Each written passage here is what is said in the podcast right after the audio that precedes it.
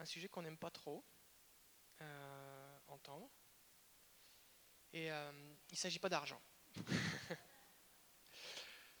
Je lisais pendant mes vacances, j'ai lu un livre inspirant. C'est la, biographie. On va certainement bientôt l'avoir en français euh, à la librairie. C'est la biographie d'un homme qui s'appelle Frère Yun. C'est un Chinois qui a passé des années en prison et torturé pour sa foi. Et puis, pour faire une histoire courte, euh, à plusieurs fois il s'est échappé de prison, il y a des anges qui sont venus le libérer, mais il a été battu, torturé, il a vécu toutes sortes de trucs incroyables. Et puis il racontait l'importance d'être prêt à souffrir pour le Seigneur. Et donc euh, il y a des églises maisons, qu'on appelle les églises maisons en Chine, qui ont lancé un mouvement qui s'appelle Back to Jérusalem, fait retour à Jérusalem. Et, euh, et l'idée c'est que l'évangile est allé jusqu'en Chine, et l'idée c'est qu'ils vont partir de Chine avec tous les pays qui sont entre la Chine et Jérusalem, c'est-à-dire le Pakistan, l'Iran, l'Irak, euh, l'Afghanistan, tous ces trucs-là, tous ces pays-là, ils vont aller au travers d'églises maisons. Euh, il y a des, centaines de Chinois missionnaires qui quittent la Chine chaque, année pour aller implanter des églises et puis qui vont euh, retourner comme ça jusqu'à Jérusalem. Mais c'est sûr que quand tu vas en Afghanistan prêcher l'évangile, il y a de fortes chances que tu te retrouves en prison, battu, torturé ou tué. Et donc ils ont une école de formation et les, trois choses qu'ils enseignent, c'est premièrement comment souffrir et mourir pour Christ. Deuxièmement, comment survivre en prison. parce que tu vas y passer un moment.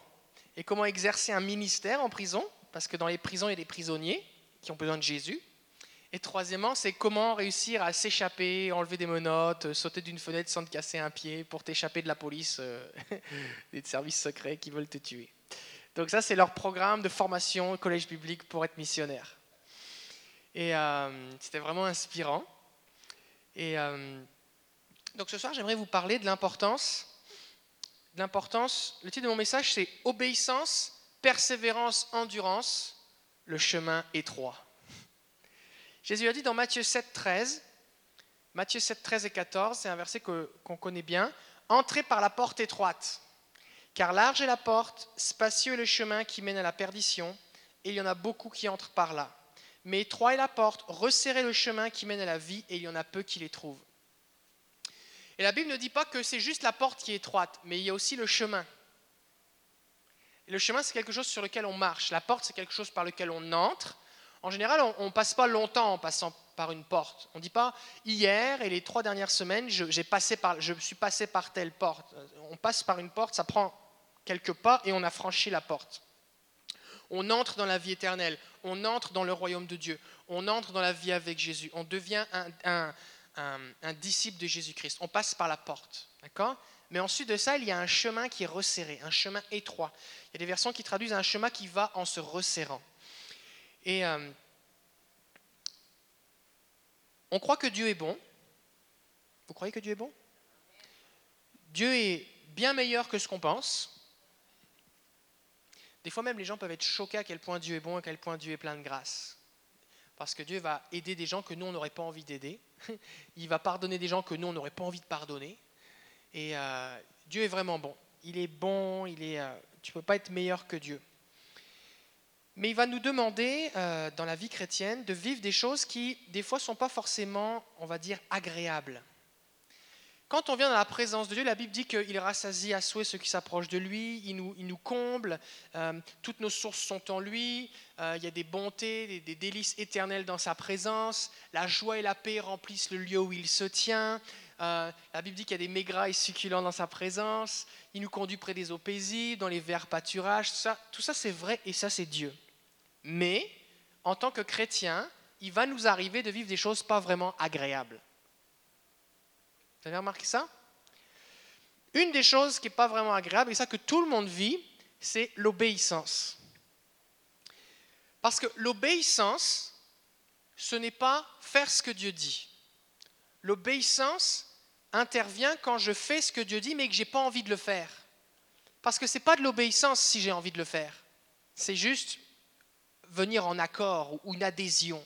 Si je dis à mes enfants, mange ton popsicle, ils n'ont pas besoin d'obéir. Ils sont d'accord. Ce n'est pas de l'obéissance. Oh, d'accord, papa, on va t'obéir. Ce n'est pas de l'obéissance. Il n'y a pas d'obéissance quand je fais quelque chose qui est plaisant.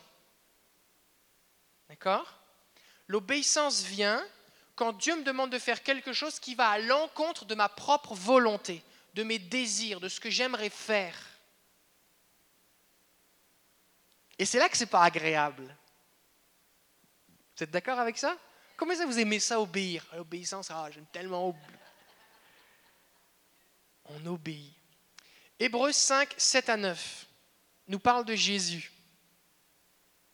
Hébreux 5, 7 à 9. Ça, vous pouvez le souligner dans votre Bible ou l'écrire parce que quand une fois vous n'avez pas envie d'obéir, ça va vous aider. Il est parlé de Jésus et il est dit il a appris Hébreux 5, 7 à 9. Donc je commence par la fin du verset 7, les trois derniers mots du verset 7 dans la version seconde. Il a appris les questions de Jésus, bien qu'il soit fils, l'obéissance par les choses qu'il a souffertes. Oh. Donc Jésus a dû apprendre à obéir, c'est un apprentissage. Donc entre vous et moi, si Jésus a eu besoin d'apprendre, c'est Hébreux 5, 7. Si Jésus a eu besoin d'apprendre à obéir, c'est la fin du verset 7. Il y, a, le verset 7, il y a toute une phrase, puis à la fin ça dit Il a appris. Le verset 8 commence à bien qu'il soit fils, l'obéissance. Trouvez le verset 8, les trois mots avant, vous êtes dedans. Il a appris, bien qu'il soit fils, l'obéissance par les choses qu'il a souffert. Donc si Jésus a dû apprendre l'obéissance, vous et moi aussi, nous allons devoir apprendre à obéir. Ça veut dire quoi? Ça veut dire que naturellement, l'obéissance n'est pas présente en nous. Ça veut dire que mon obéissance, elle va être progressive. Je vais obéir de plus en plus. Si j'obéis de plus en plus, ça veut dire que je vais désobéir de moins en moins. Parce que chaque fois que je n'obéis pas, je ne suis pas juste dans, dans un vide euh, existentiel, je ne suis pas juste dans une neutralité vis-à-vis -vis de Dieu. Il y a l'obéissance ou la désobéissance, il n'y a rien entre deux. Tu ne peux pas dire je ne me sens pas concerné. Si tu te demandes de faire quelque chose, tu peux pas dire, oh, bah là, je me mets en pause. J'ai obéi dix fois aujourd'hui, fait que là, j'ai atteint mon quota d'obéissance. Fait que dès que j'arrête d'obéir, je passe en désobéissance. Et Jésus a appris l'obéissance comment? Par les choses qu'il a souffertes. La souffrance. Et la Bible dit, au verset 9, ça continue, après avoir été élevé à la perfection, il est devenu pour tous ceux qui lui obéissent l'auteur d'un salut éternel. Un enfant de Dieu, quelqu'un qui, marche dans le salut de Dieu, quelqu'un qui a accès au salut, c'est quoi? C'est quelqu'un qui obéit à Jésus. Jésus a dit, ce n'est pas celui qui m'aime, qui dit qu'il m'aime, qui m'aime, c'est celui qui obéit à ma parole. Donc l'obéissance, c'est un gros morceau. Et il y a peut-être des gens qui se disent, oui, mais moi le problème, pasteur David, c'est qu'il y a des trucs, j'ai pas envie d'obéir. Justement, c'est normal. C'est parce que si tu avais envie de le faire, tu n'aurais pas besoin d'obéir, justement. Ça va jusque-là? Quand on obéit, il faut se souvenir de quelque chose, c'est qu'on n'obéit pas juste pour le fun. Dieu ne nous demande pas de faire quelque chose qui nous font souffrir ou qu'on n'a pas envie ou qui ne sont pas agréables, juste pour le plaisir de nous faire souffrir. La Bible, par exemple, dit Père, n'irritez pas vos enfants. Si tu rends tes enfants fous en leur demandant des trucs stupides, au bout d'un moment, ils vont pas t'aimer. Par contre, si tu es un bon père et tu leur demandes d'obéir à des choses qui sont de bonnes choses, même sur, sur le coup, ils n'en ont pas envie et qu'ils n'aiment pas ça, ils vont finir par comprendre avec le temps que c'était une bonne chose. D'accord? Bon. Par exemple, par exemple, si tu dis à ton enfant range ton vélo, puis là, il n'y a pas envie, il n'y a pas envie, il n'y a pas envie, puis il laisse toujours traîner dehors. Puis il y a le voisin qui s'est volé son vélo parce qu'il l'a pas rangé. Là, il comprend que, oh, mon père, c'était une bonne idée qui me disait de ranger mon vélo. D'accord? Euh, toute, euh, toute, ressemblance avec la vie euh, actuelle est, fort, purement fortuite. donc, quand on obéit, il faut se souvenir de plusieurs choses. Premièrement, qu'il va y avoir une récompense quand on obéit. Ce n'est pas juste l'obéissance en soi, il y a quelque chose qui s'en vient derrière. Deuxièmement, on doit fixer les yeux sur celui à qui nous obéissons, parce que c'est Dieu. Nos parents peuvent nous avoir demandé de faire des choses qui étaient des mauvaises choses, nous avoir, nous avoir demandé d'obéir à des mauvaises règles. Peut-être ça vous est arrivé. Ça nous arrive aussi en tant que parents, des fois on, réalise, j'avais demandé de faire ça, moi c'était vraiment pas une bonne idée, je t'ai demandé à obéir à un ordre qui était stupide. fait que ça, va nous arriver. Par contre, quand on obéit à Dieu, on doit se souvenir que lui, il est parfait, qu'il est bon, mais vraiment bon. Il ne dit pas juste qu'il est bon, il est vraiment bon, et bien meilleur que tout ce qu'on peut penser. Il sait tout sur tout, tout le temps. Il découvre rien. Il veut notre bien. Et euh, donc le fait de se souvenir que Dieu, qui nous demande de lui obéir, et qui il est, sa nature, ça va nous aider. Seigneur, je ne comprends pas, mais je crois que parce que c'est toi qui me le demandes. Des fois, mon patron me demande de faire des choses, puis comme, hmm, pas envie d'obéir parce que je trouve pas une bonne idée. Des gens m'ont demandé de faire des choses, puis. Mais ça, Seigneur, c'est toi. Alors même si je comprends pas, même si je comprends pas pourquoi il faut que je le fasse ou pourquoi il faut que je le fasse pas, même si je comprends pas pourquoi c'est maintenant, pourquoi c'est de, de telle façon et pourquoi c'est ceci et pourquoi c'est cela, parce que c'est toi, alors je décide d'obéir. Maintenant, ça rend pas la chose plus facile vraiment. Ça nous donne juste une, motivation de s'attendre à quelque chose à l'obéissance. La Bible dit que l'obéissance vaut mieux que les sacrifices. Des fois, on est prêt à sacrifier des choses pour le Seigneur, faire des actes d'adoration, mais le, Seigneur, le Seigneur, lui, tout ce qu'il veut, c'est notre obéissance. Pourquoi? L'obéissance a-t-elle plus de valeur qu'un sacrifice? Si je fais un sacrifice, par exemple, j'ai quelque chose et je décide qui est précieux pour moi et je décide de le sacrifier, de le donner au Seigneur. Ça peut être du temps, des ressources, une relation, de l'argent, euh, un projet, je le sacrifie au Seigneur, je le donne au Seigneur, je reste vivant après le sacrifice. D'accord? Maintenant, l'obéissance. Quand j'obéis, je viens contre ma propre volonté. Or, Dieu nous a créés avec un libre arbitre. Il nous a créés à son image, avec la capacité de prendre des décisions, d'avoir une volonté. Il ne nous a pas créés comme des robots. C'est pour ça qu'il ne veut pas nous dominer et nous contrôler. C'est pour ça que la religion n'a rien à voir avec Dieu. Parce que la religion eh veut contrôler et dominer les gens. Tandis que Dieu, lui, il nous a créés avec un libre arbitre. Donc ce qu'il fait, c'est qu'il nous aime et qu'il nous demande en retour de décider de lui obéir. Tu ne peux pas obéir de façon contrainte, ce n'est pas de l'obéissance. L'obéissance, c'est quelque chose que tu fais de façon volontaire. Tu peux être dominé, finir par faire ce qu'on t'a demandé de faire, mais tu ne seras pas dans l'obéissance. L'obéissance, c'est quelque chose de volontaire. Fait que tu vas faire quelque chose qui vient contre ton libre arbitre, contre ce que toi tu as envie de faire. Et en faisant ça, tu renonces à toi-même. Tu meurs à toi-même. C'est pas juste une chose que tu donnes à Dieu, c'est toi qui meurs. Et Jésus a dit si quelqu'un veut être mon disciple, qu'il prenne sa croix, qu'il marche sur un tapis de rose, non? Qu'il mange des popsicles matin et soir Non, c'est pas ça. Qu'il renonce à lui-même. Ça veut dire quoi renoncer à toi-même? Ça veut dire que tu as envie de faire quelque chose, mais tu y renonces. Mais quand tu renonces à toi-même, tu renonces à ta propre volonté. C'est ce qui est important, ce qui compte, c'est plus tellement ce que toi tu as envie, c'est plus tellement ce que toi tu penses, c'est ce que lui dit. Fait que, intérieurement, c'est, c'est plus important ce que moi je pense. C'est juste ce que lui dit. Donc je décide de lui obéir. Donc,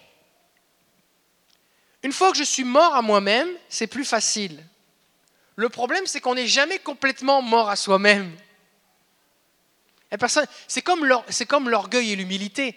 Ça arrive jamais que tu dis, ça y est, maintenant je suis humble. Tu peux être plus humble qu'avant, tu peux être moins orgueilleux, mais ça arrive jamais où tu es dans un état de perfection, d'humilité. Ça y est, je suis ultra humble. Ça arrive jamais. Et c'est pareil avec la mort à soi-même. Tu peux jamais dire, ça y est, je suis complètement mort. Tu peux être un peu moins vivant. Mais combien vous avez remarqué que la chair, elle est longue à mourir? Maintenant, je voudrais vous dire un petit secret. Combien, ça, vous, combien vous aimeriez ici apprendre comment mourir à vous-même plus rapidement Bon, alors on va prendre un cobaye. On a besoin d'un cobaye. On va tuer quelqu'un maintenant. Euh, est-ce que quelqu'un veut faire le cobaye Wendy, viens, viens, viens. On va prendre un homme, on va pas tuer une femme en public maintenant. Pour ceux qui nous suivent sur Internet, nous allons maintenant euh, procéder à une expérience live.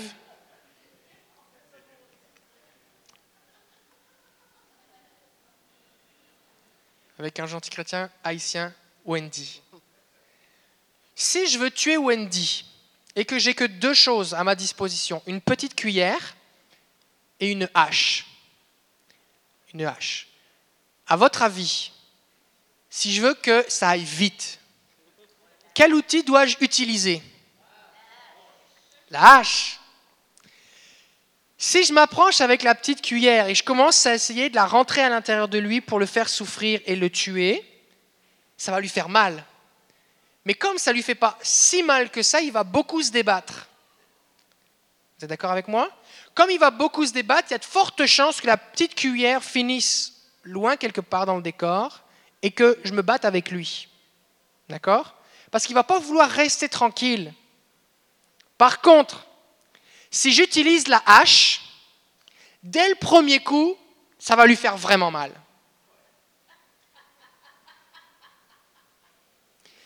Sûrement. Et même s'il protège avec ses avant-bras, je peux même lui couper un bras si je frappe suffisamment fort. Vous êtes d'accord avec ça? Donc, le combat rapidement va devenir inégal et je vais rapidement l'achever. Ça va jusque-là? Donc on est à l'école du Saint-Esprit, on n'est pas à l'école des psychopathes. Donc, pourquoi j'utilise cette illustration? C'est parce que des fois, ce qui se passe, c'est que Dieu nous demande d'obéir à sa parole, mais il y a plein de choses auxquelles on doit obéir. Oui? Il y a des choses qui nous semblent faciles, atteignable, et il y a des choses qu'on a vraiment, mais vraiment pas envie. Quand je décide de commencer par obéir aux petites choses faciles seulement, je ménage ma chair. C'est comme si j'utilise la petite cuillère. Et là, ça dure longtemps. Et comme je ne suis pas en train de mourir à moi-même, je suis juste en train de m'épuiser un petit peu, qu'est-ce qui va se passer? Eh bien même cette petite chose-là, je ne vais pas y arriver. Parce que la Bible dit que la chair a des désirs contraires à ceux de l'esprit. Donc, le secret, c'est d'utiliser la hache. Donc, si tu veux mourir à toi-même plus rapidement, regarde dans ta vie quelle est la chose que le Seigneur te demande que vraiment tu trouves ça, c'est comme, c'est vraiment au-delà de tes, tes forces. Et commence par faire ça. Et tout le reste, ça va être bien plus facile après. C'est vrai. C'est vrai ce que je dis. Merci Wendy d'avoir été le cobaye d'un jour. Pour ceux qui nous écoutent sur Internet, et Wendy est toujours vivant, il a juste servi d'illustration.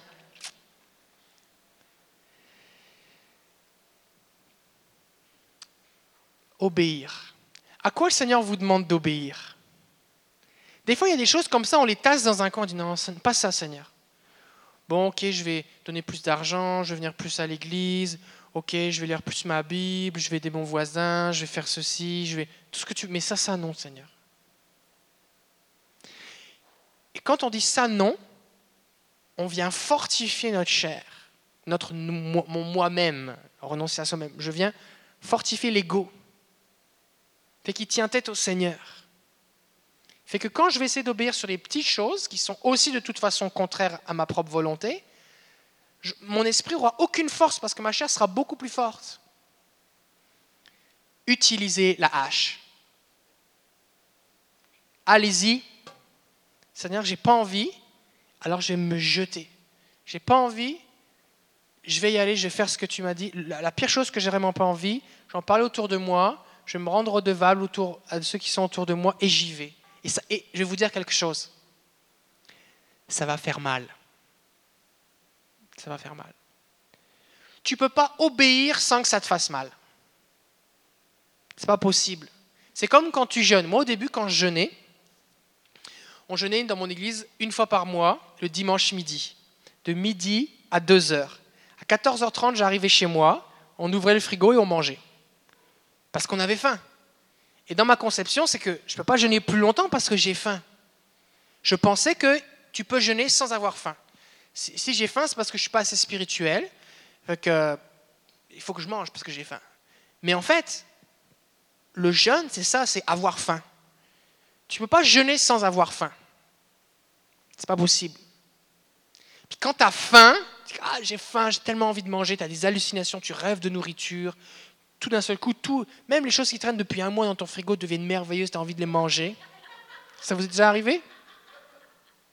Là, ça veut dire que tu es vraiment en train de jeûner. Alors là, là, tu, ça, vaut quelque chose parce que tu jeûnes pour avoir faim de plus de Dieu. C'est là que la faim se développe. Et le.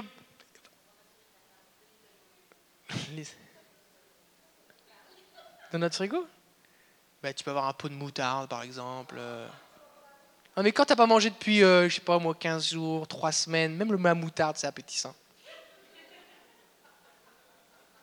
Si vous ne croyez pas, arrêtez de manger, on s'en reparle dans 3 semaines.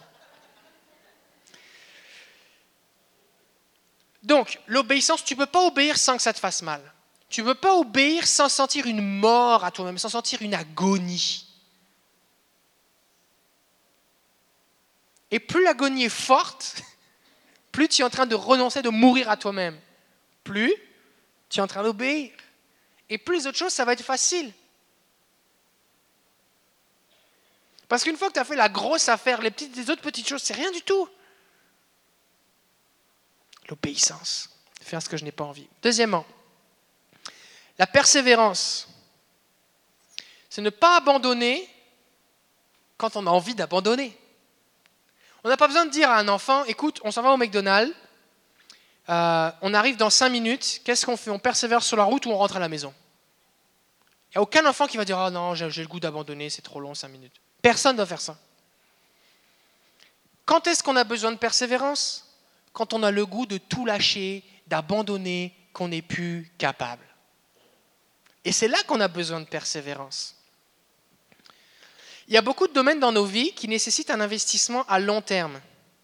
Par exemple, tu ne peux pas investir 5 minutes dans ton couple qui vont durer 20 ans. C'est pas possible. Faut que tu investisses toute ta vie dans ton couple pour avoir un couple en santé. Ta santé physique. Si tu veux être en santé, il faut que tu persévères à bien te nourrir, à bien boire, à bien t'alimenter, à faire de l'exercice, à avoir un bon sommeil. Tu ne peux pas dire, quand j'avais entre 15 et 20 ans, je mangeais bien, mais là maintenant je suis rendu à 40 ans, fait que je vis sur mes réserves. Ça ne marche pas. On doit persévérer, tout le temps persévérer. Et il y a des tas de choses qui, dans la foi, dans la vie spirituelle, eh bien, vont faire qu'on a besoin de persévérer afin finalement d'obtenir une promesse. Hébreux chapitre 6, versets 11 et 12. Hébreux 6, 11 et 12.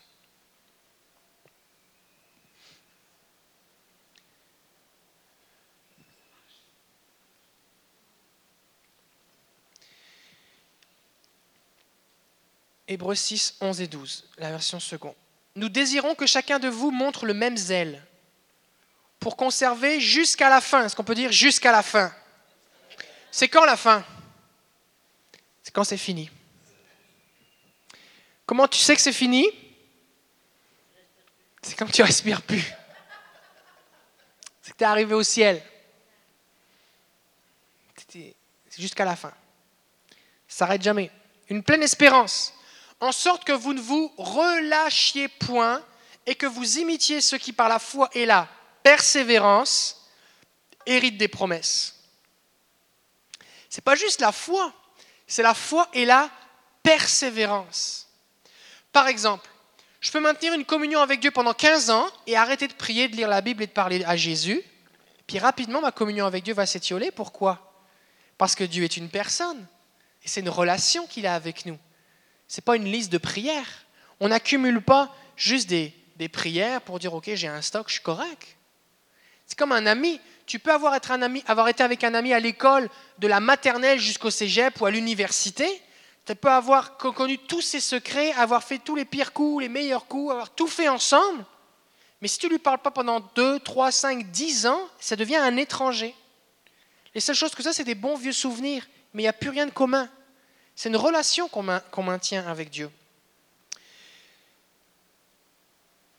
Et il y a beaucoup de choses dans nos vies comme ça, on a besoin de persévérer. Le problème, c'est qu'on est dans une société d'instantané. Et quand on entend parler du miraculeux, on a tendance à croire, et du surnaturel, oh mais Dieu peut exaucer la prière, ok, ça fait que tout devient instantané. Oui, Dieu fait des choses instantanées, c'est vrai, et on doit poursuivre cette dimension-là, et on va en voir plus. Oui, cela dit, on doit quand même persévérer. On doit quand même persévérer. Dans quel domaine de votre vie est-ce que vous avez envie de tout lâcher? Vous n'êtes plus capable. Vous avez envie d'abandonner. Ceux qui par la foi et la persévérance eh bien, continuent, ils vont hériter des promesses de Dieu. Et des fois, on pense que Seigneur, c'est long, longtemps, je suis tanné, ça arrivera jamais. Chaque fois que dans votre vie, il n'y a pas d'espoir dans un domaine, vous croyez un mensonge. Mon mari se convertira jamais. Ça, c'est parce que vous croyez que le diable est plus fort que Dieu. Cette situation ne changera jamais. Ça, c'est parce que vous croyez que votre problème est plus grand que Dieu. Je ne vivrai jamais telle bonne chose dans ma vie. Ça, c'est parce que vous croyez que les plans de l'ennemi sont plus grands que les plans de Dieu, or que les plans de Dieu sont des plans d'avenir, de bonheur, d'espérance et de paix, pas des plans de malheur. J'arriverai jamais à faire telle chose. Je changerai jamais. C'est pas vrai. Je guérirai jamais. J'arriverai jamais à pardonner. C'est pas vrai. C'est un mensonge. Dans quel domaine de votre vie il n'y a pas d'espoir? Vous êtes juste désespéré. Parce que quand il n'y a plus d'espoir, alors pourquoi persévérer si ça sert à rien? On a besoin, et c'est ce que le verset dit, on doit montrer du zèle pour conserver une pleine espérance. Ça veut dire que j'ai besoin de mettre de l'énergie pour maintenir mon espérance. Comment est-ce que je fais pour développer et maintenir mon espérance? Ben, J'ai besoin de rappeler dans mon cœur, de me remémorer et de me tenir avec du monde qui est dans l'espérance. J'ai besoin de me rappeler qui est Dieu. Ça, c'est ma situation, mais ça, c'est qui Dieu est. C'est son nom, c'est ce que la Bible dit, c'est ce que d'autres ont vécu, c'est ce qu'il m'a promis. Alors, j'ai deux possibilités. Soit je vais maintenir mon horizon au niveau de mes problèmes, soit je vais élever mon âme et mon esprit à qui Dieu est. Ça, c'est la, ça, c'est la vérité. Et l'horizon actuellement qui est comme bouché, il est juste temporaire. C'est comme un orage, mais qui dure longtemps. Parce que si je crois que l'orage va durer toujours, la tempête va durer toujours, alors je vais abandonner. Je n'aurai plus d'espérance, je vais abandonner la persévérance, je vais me relâcher, je vais abandonner.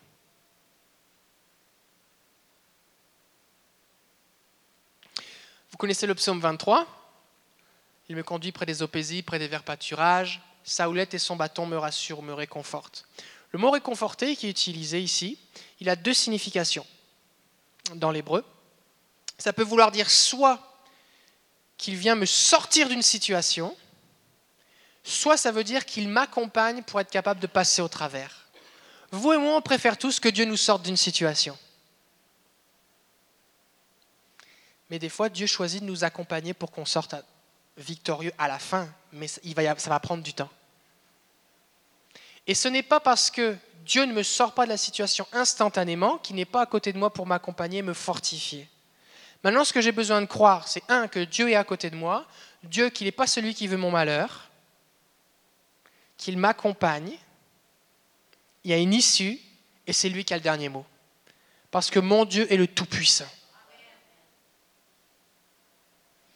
Alors si je n'ai pas d'espérance, si je n'ai pas d'espoir, parce que je crois que je suis tout seul, Dieu m'a abandonné, ou que c'est Dieu qui est la source de mon problème, ou je crois que Dieu peut rien pour moi, ou que le problème est trop grand, alors ce qui va se passer, c'est que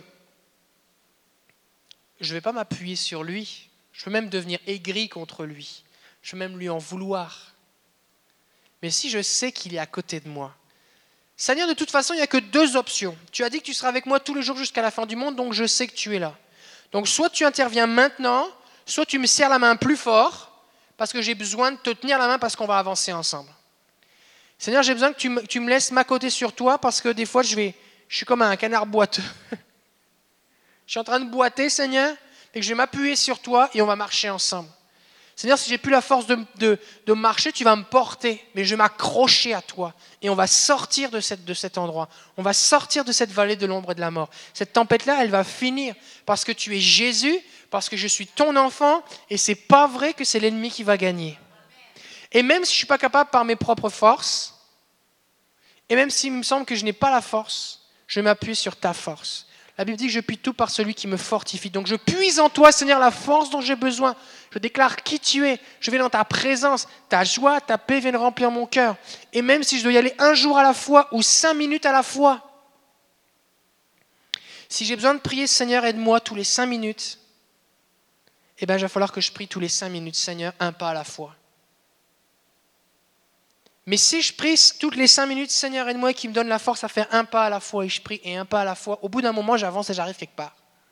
Tandis que si j'arrête, et je suis désespéré, et j'arrête de persévérer, et j'abandonne et que je me relâche, ben je vais rester là. Et ça, c'est ce que le diable veut que tu fasses. Il veut que tu meurs là. Et persévérer, c'est difficile. Parce que quand on a envie de lâcher, la seule chose, au bout d'un moment, la seule chose qui nous soutient, c'est qui est Dieu. C'est juste qui est Dieu. Parce qu'il n'y a plus rien d'autre.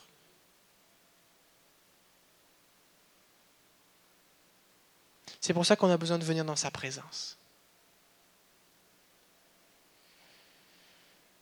La persévérance. Et le troisième mot de la soirée, c'est l'endurance. Il y a plusieurs versets qui nous parlent de endurer la souffrance.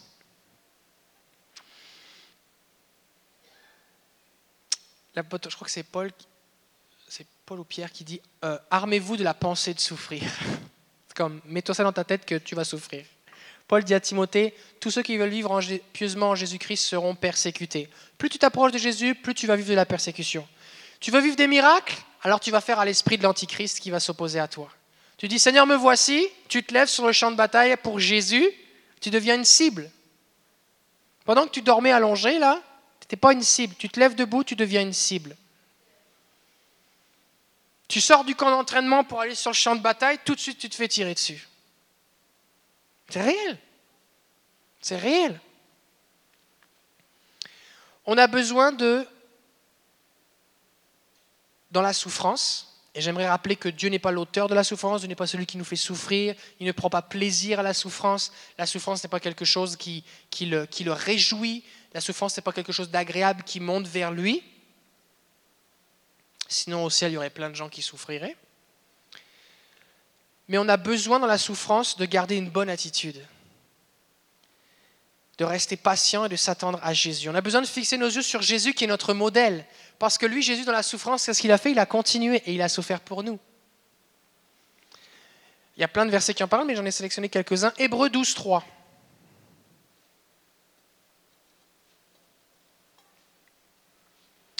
Hébreu 12, 3. Considérez en effet.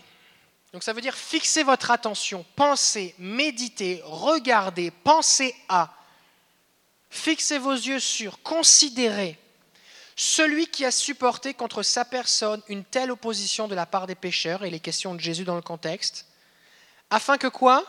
Vous ne vous lassiez point l'âme découragée. C'est un ordre. Considérez celui qui a souffert beaucoup d'opposition de la part des pécheurs. Pourquoi est-ce que nous avons besoin de fixer nos yeux sur Jésus qui a beaucoup souffert? Parce que nous allons souffrir.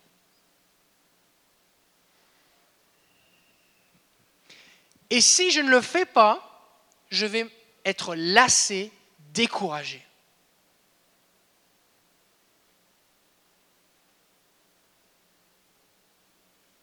Combien ça Combien vous avez lu dans le livre des Actes Pierre qui est délivré de la prison par un ange?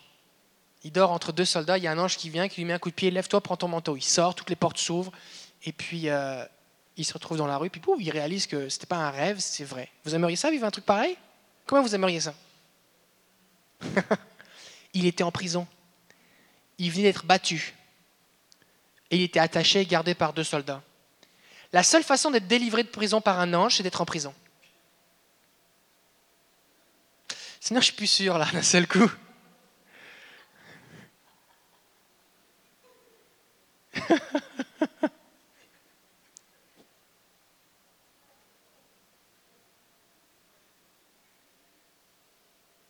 Le livre que je lisais, là, le frère Youn, euh, ça, lui est arrivé. Il était dans la prison de haute sécurité dans une de ses de provinces euh, en Chine.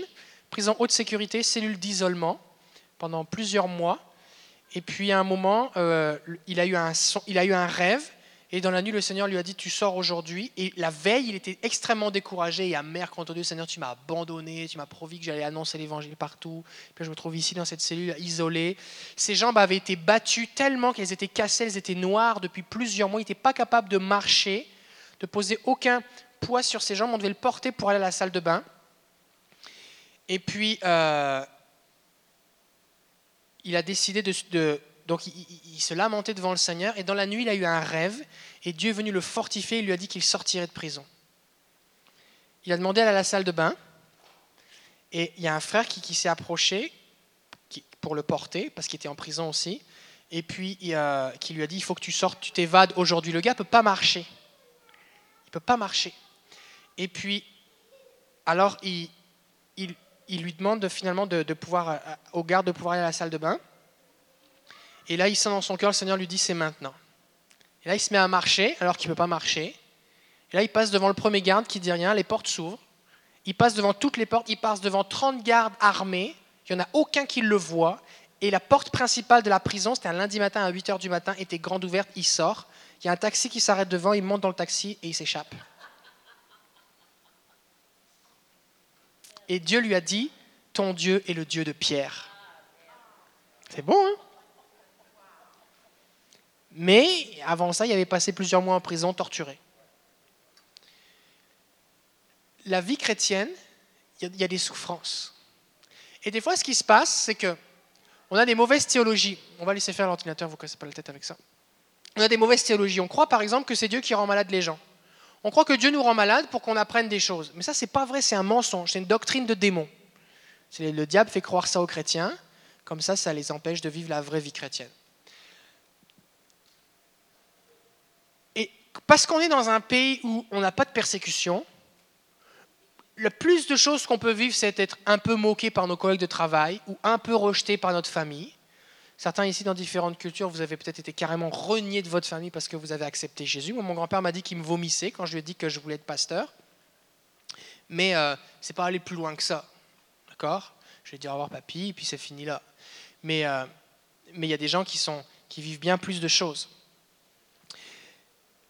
Et à cause du fait qu'on ne vit pas dans une culture, dans un, contexte où on vit des, souffrances à cause de notre foi, on vient penser que tous les versets qui parlent de la souffrance, des tribulations, des afflictions, des persécutions, c'est je suis malade. Mais ce n'est pas de ça qu'il s'agit.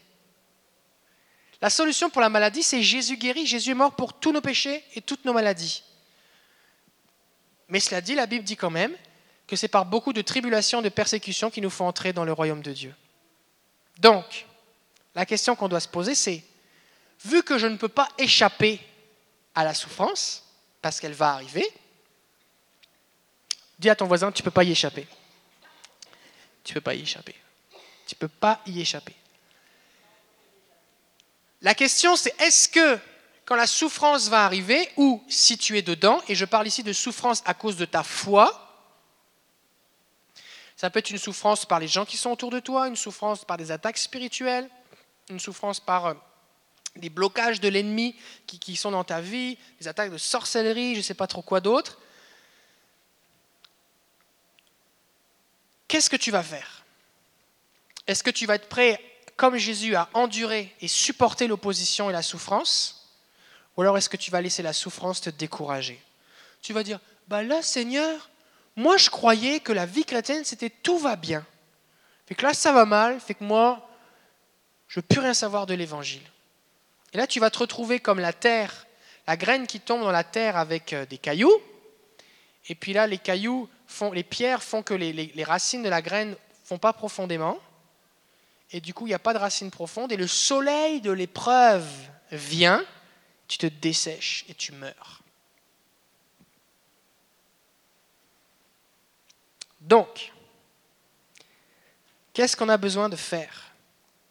On a besoin de se fortifier dans le fait que le Seigneur est avec moi. Je ne suis pas seul et je dois puiser en lui tout ce, dont j'ai besoin. Je dois me souvenir que ce n'est pas Dieu qui veut me faire souffrir. Et je vais profiter de la situation pour fortifier mon endurance. Je vais me développer. Je vais garder l'espoir en me souvenant que c'est Dieu qui gagne à la fin du combat, que c'est Dieu qui combat pour moi. 2 Thessaloniciens 1.4. L'apôtre Paul écrit aux églises auxquelles qu'il a, qu'il a implantées quelques années auparavant, et il va leur dire, 2 Thessaloniciens 1.4.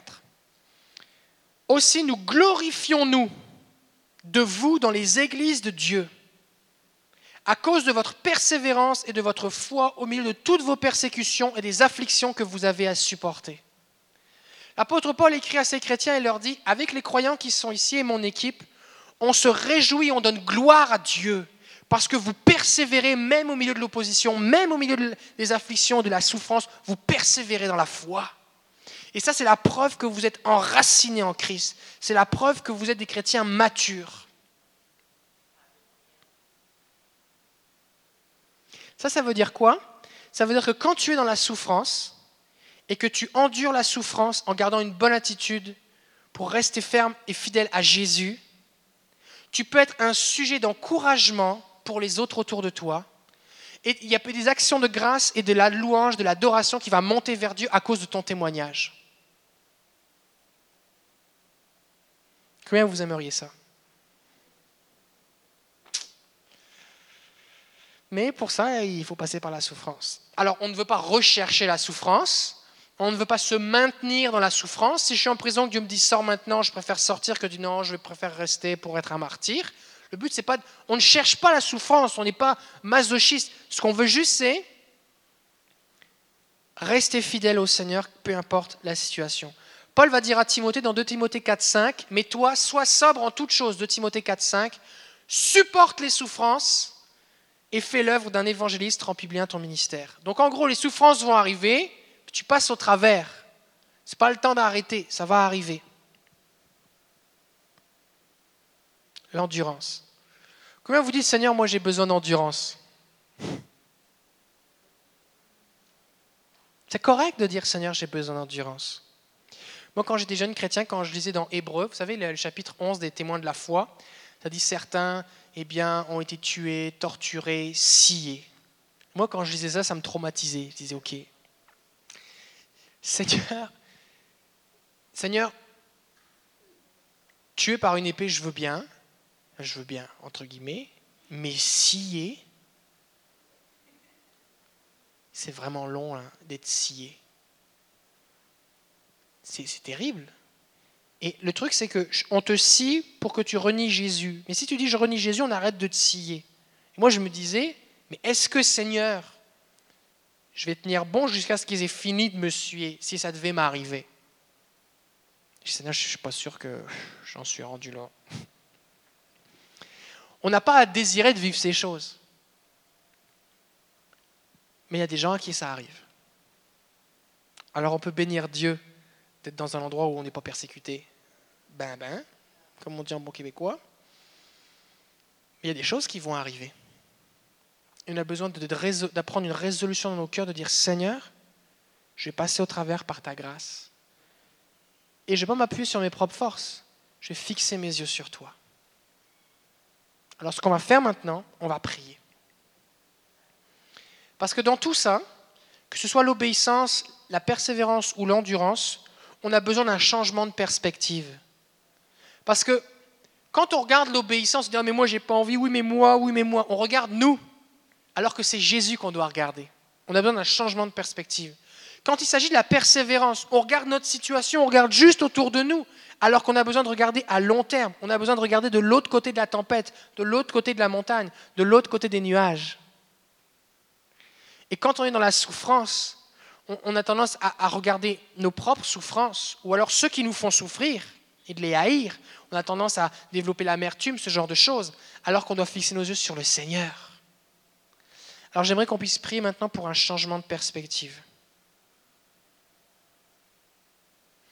Fait que voici ce que je vais faire. Si vous dites, mais moi Seigneur, j'ai besoin d'un changement de perspective, je vais prier pour vous maintenant. Et ensuite de ça, ce qu'on va faire, c'est que pour les trois points, que ce soit la persévérance, l'obéissance et l'endurance, on va prier les uns pour les autres. Il y a des gens ici, comme ici vous avez appris des choses dans l'obéissance Ça vous a fait souffrir, mais vous avez appris à l'obéissance. Et comme ici, dit, moi j'ai l'impression que c'est un gros morceau pour moi dans ma vie en ce moment. On va pouvoir prier les uns pour les autres. Pareil pour la persévérance. Il y a des gens ici, vous êtes passés au travers de maintes épreuves, mais vous êtes encore vivants. Le Seigneur vous a soutenu. D'autres, vous êtes en train de vivre une épreuve. D'autres, vous dites, bah là, moi, je ne vis pas d'épreuve, mais ma foi est un peu chansante, je ne sais pas, ce il ne faudrait pas grand-chose. Prie pour moi. Et ensuite, on va prier pour ceux qui passent par la souffrance en rapport avec leur foi, pour que Dieu les fortifie et que Dieu les soutienne. C'est bon? Alors, combien vous avez besoin d'un changement de perspective?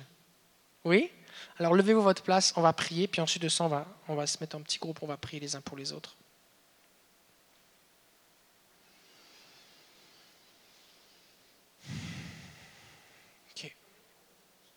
changement de perspective. Alors on prie. Seigneur, on est devant toi ce soir.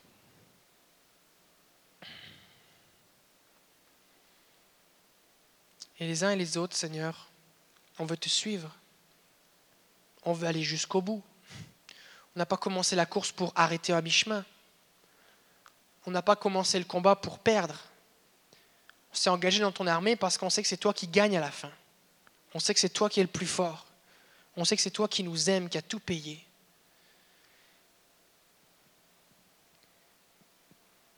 Et tu vois, si souvent on n'a pas la bonne perspective, Seigneur.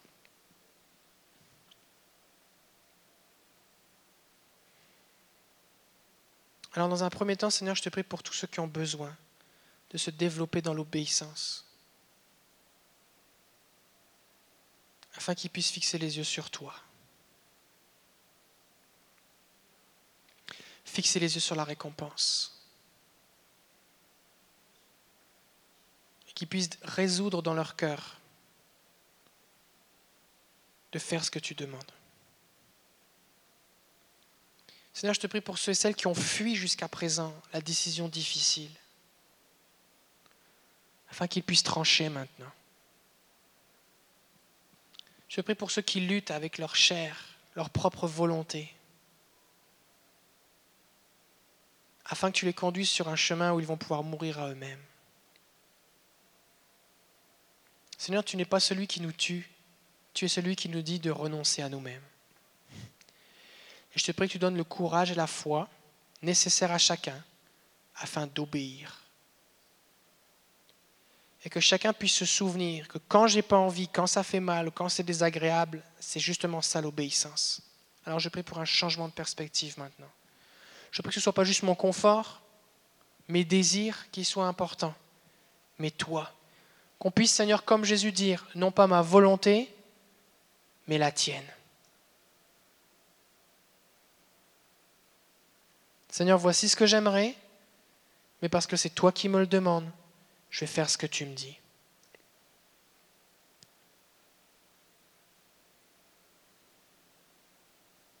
Alors je prie pour un dépôt de foi maintenant.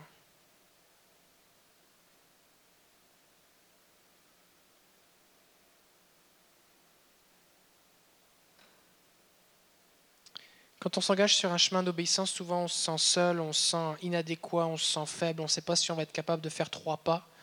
Mais Dieu ne nous demande pas de faire trois pas, il nous demande de faire un pas. Et c'est un pas à la fois.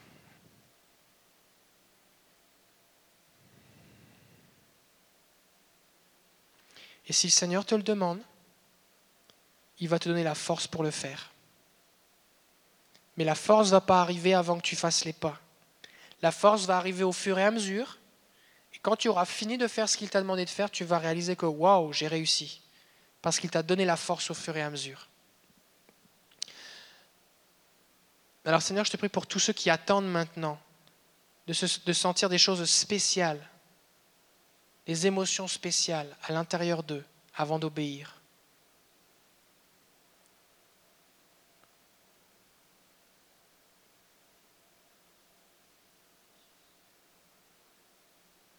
Je déclare que c'est un temps de résolution maintenant.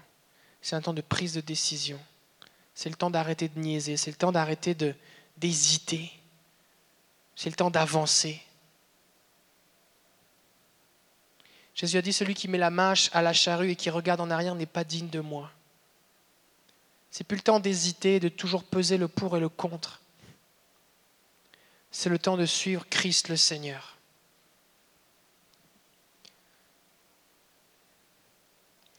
Seigneur, je prie pour un changement de perspective maintenant, que tu ouvres les yeux de ceux qui sont sur le point d'abandonner, ceux qui ont besoin de persévérer, ceux qui ont plus d'espérance. Je prie au nom de Jésus maintenant pour que tu leur donnes de voir dans l'esprit au-delà des nuages, au-delà de la tempête, au-delà de la montagne, derrière la vallée.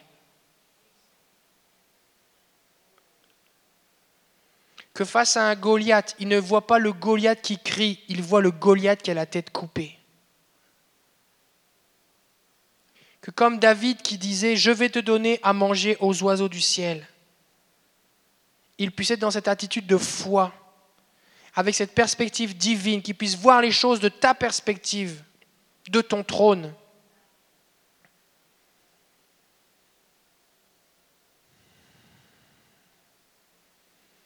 Je te prie que tu mettes dans leur cœur la force et le soutien nécessaires, qu'ils puissent puiser en toi, pas après pas, jour après jour, minute après minute, la force dont ils ont besoin. Seigneur, je prie que ta pluie bienfaisante maintenant coule sur eux, comme dit le psalmiste, et qu'ils viennent fortifier leur corps harassé. Ta parole dit que ceux qui se confient en l'Éternel renouvellent leur force. Ils marchent sans se lasser. Ils courent sans se fatiguer. Je prie au nom de Jésus, je viens contre toute forme de lassitude maintenant. Et au nom de Jésus, je prie que ta force maintenant leur soit communiquée.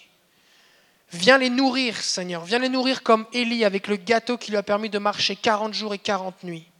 Je prie au nom de Jésus un dépôt de force, un dépôt de persévérance, un dépôt de courage. Et je déclare maintenant que ce n'est pas l'ennemi qui aura le dernier mot. Je déclare maintenant que ton ennemi est déjà vaincu parce que Dieu combat pour toi. Je déclare maintenant que ta situation, Dieu la tient dans sa main et il connaît déjà la, la fin.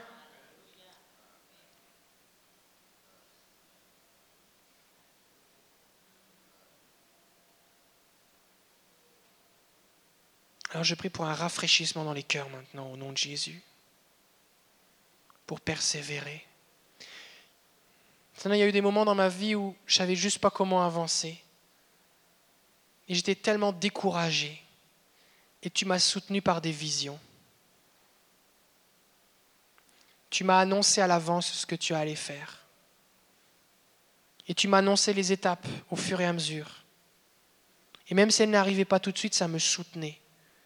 Alors je prie maintenant pour des dépôts maintenant, des visions, des paroles que tu vas communiquer à tes enfants, ceux qui sont ici présents et ceux qui écoutent sur Internet, au nom de Jésus. Que les yeux spirituels s'ouvrent et que tu viennes fortifier et soutenir la foi de tes enfants. Parle-leur d'une façon qui va les soutenir. Viens alimenter l'espérance. Je déclare, Jésus, que tu es l'espoir de gloire et que tu vis en eux. Alors que ta gloire brille en eux, que l'espérance soit fortifiée, qu'ils relèvent la tête. Je les bénis en ton nom, Seigneur.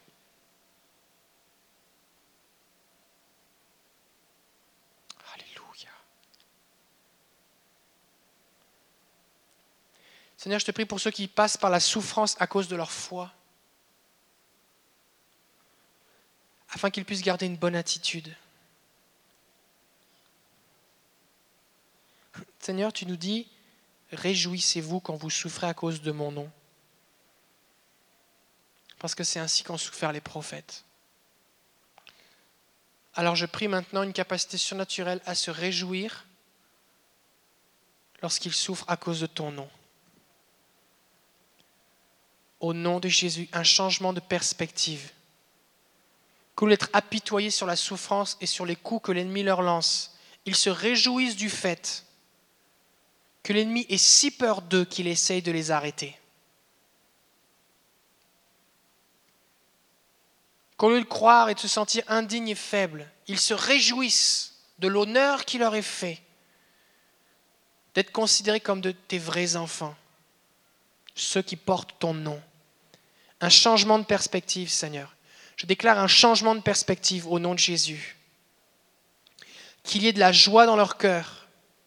Je te prie pour ceux qui vont être calomniés, traités injustement à cause de ton nom, afin qu'ils puissent se réjouir. Parce que tu as dit, ainsi le Maître, les disciples seront comme le Maître. Alors qu'ils puissent se réjouir de vivre comme toi tu as vécu. Changement de perspective au nom de Jésus. Je les bénis en ton nom, Père.